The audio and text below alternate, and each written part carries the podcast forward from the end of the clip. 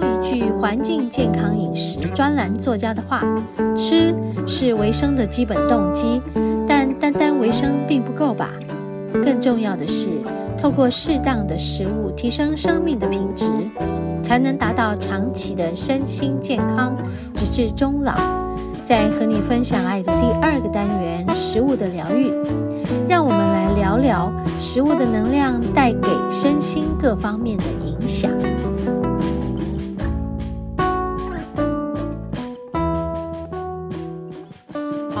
节目进行到第二个单元——食物的疗愈。今天呢，要来介绍一个我很爱吃的面包。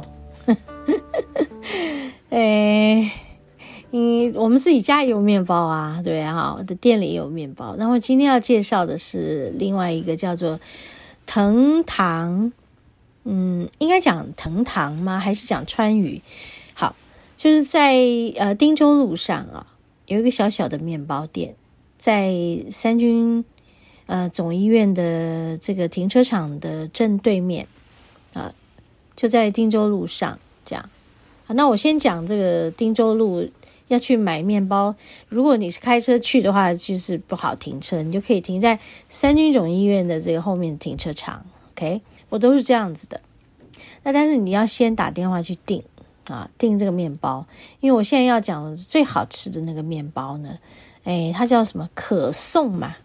诶，它好像它的名字是可颂啊，就是我最喜欢吃的它的这个面包的这个名称是可颂啊。好，这是盐可颂原味。再重复一次哈，盐可颂原味。今天怎么在这里还把那个店家还还把店家的这个名字，也把店家的这个呃产品的名字讲出来？而且我现在要讲它一颗四十二块。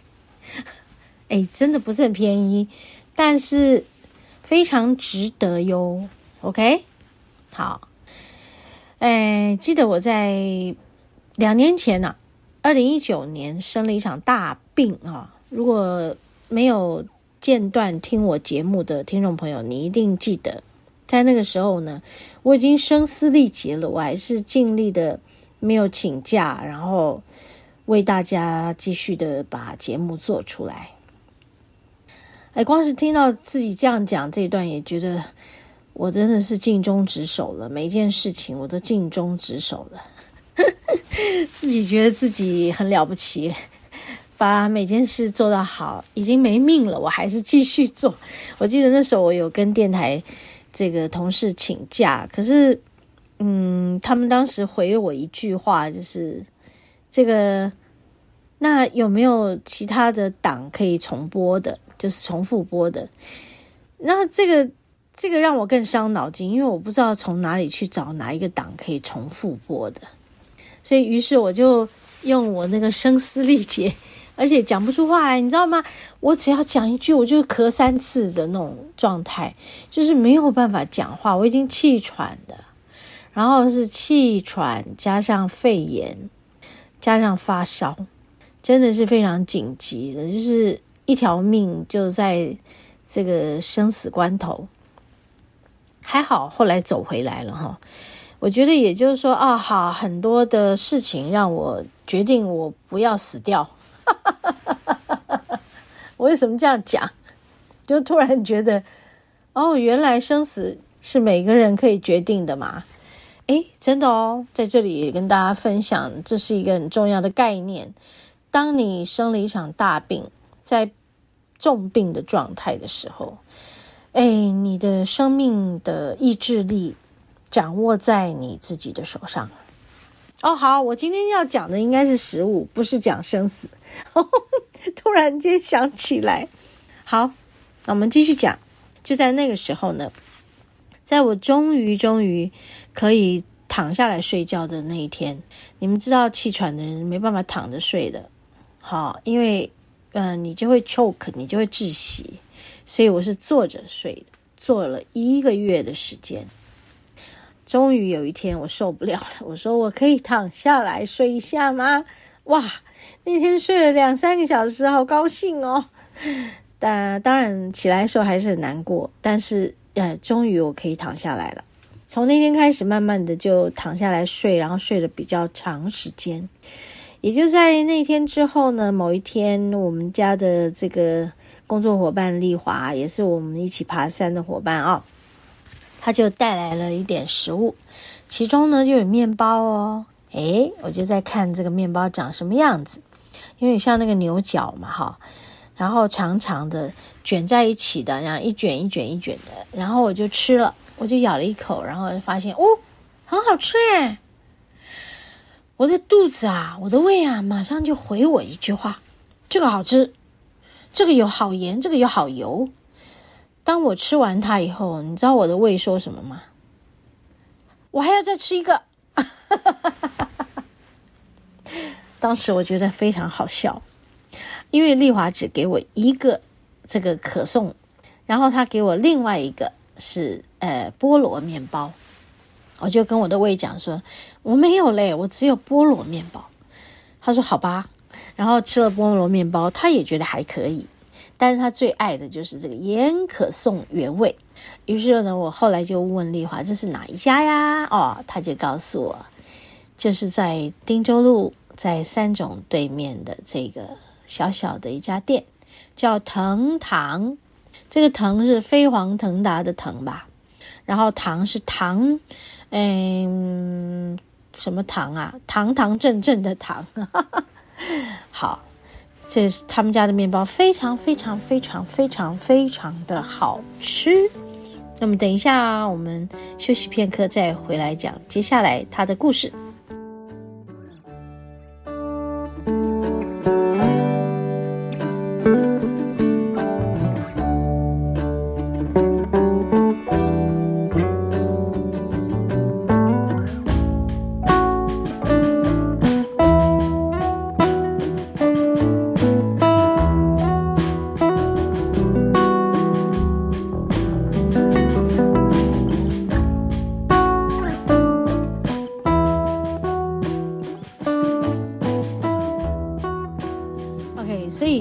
糖面包非常好吃，那它有什么故事呢？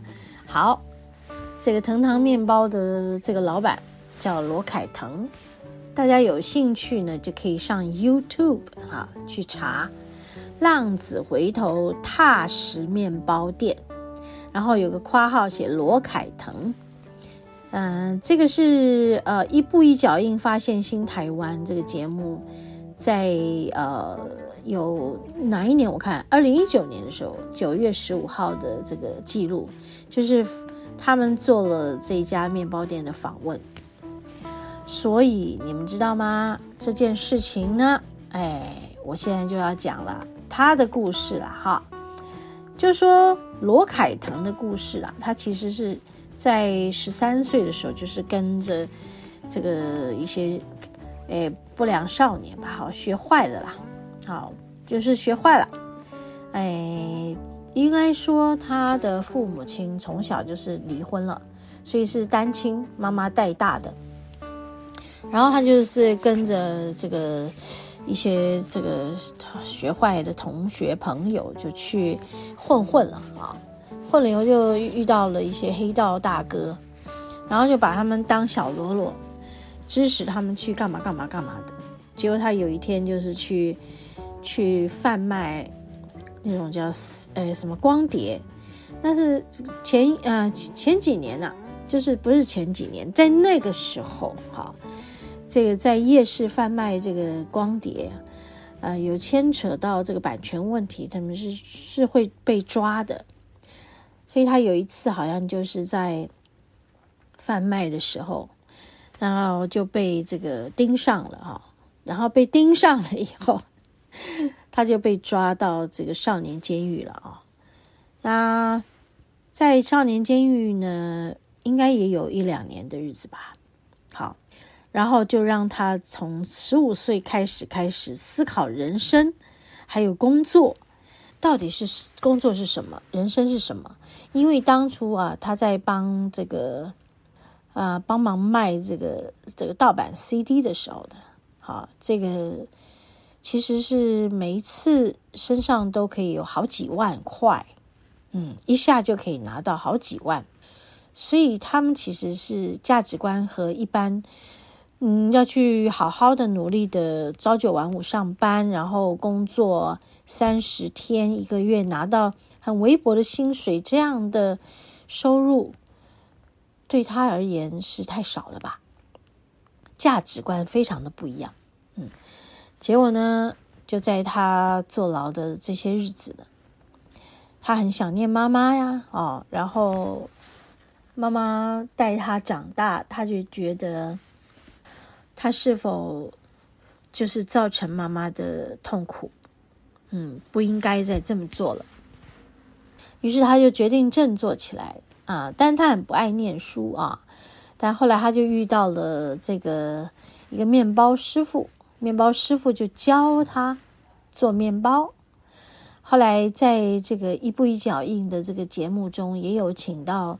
这个访问到他的面包师傅，他的面包师傅就说罗凯腾非常的努力哦，他永远都是第一个到的。比如说那个第一个就是早上，比如他他四点就起床了，然后就要五点到那个工作的地方，在工作呃时间之前，他会更早到，然后去准备自己的状态。就说他非常非常的认真，所以。这个面包师傅教了他很多好的手艺，而且还教了他许多正确的态度。我觉得他们在这个整个访问的过程里面讲了很多很棒的事情。就比如说，面包师傅说要跟这个面包的酵母谈恋爱，他的意思就是说，其实酵母是活的，它是有活性的。那你每天一定要调整好你你的心情，你要正面，你要愉悦，你要喜悦，你要感恩呐、如果你没有带着这样喜悦的心，你做这个面包的时候，你的酵母就会感觉到你你是不开心的，或者是你是愤怒的，你是焦躁的。诶，这一点我们自己的店在做面包的这个过程也是这样的。我曾经在节目也有分享了，丽华，我的这个工作伙伴，他做面包也是非常的执着的。啊、有时候我会去跟他说话，当他在做面包的时候是不能打扰的。有一次他呃在被我打扰的时候呢，他就用那个手这样子，请我停止。这样，后来他就跑出来跟我说：“不好意思，我刚刚在跟面包说话。” OK，好，所以在这里讲到这个故事啊，非常非常感人哦，就是说，这个罗凯腾他把自己的人生做了一个嗯大回转，好，然后和他的太太一起开了一家这个面包店，大家呢都可以去买他的面包，嗯、呃，不但好吃，而且你还吃到有。爱的故事在这个面包里，你会非常非常的感动啊！好，那现在呢，我们就在这个爱的面包这个段落做一个结尾。也就是说啊，其实人生有很多的挫折了，但是并不表示一个学坏的人就真的是一个坏人啊，我相信这个世界上没有坏人。但你一定有过，呃，迷失的时候，但你随时都有机会可以回头，回到阳光面的你，离开那个黑暗面的你。我相信每个人都有机会活出像罗凯腾这样很棒的手艺，然后努力的去呃养活自己，养活太太，养活小孩，然后还可以。让大家能够以他的面包为荣啊，然后还可以让我们吃的非常的开心喜悦，又口耳相传。你看这个事情是多么的美好啊！好，这一段就介绍到这里。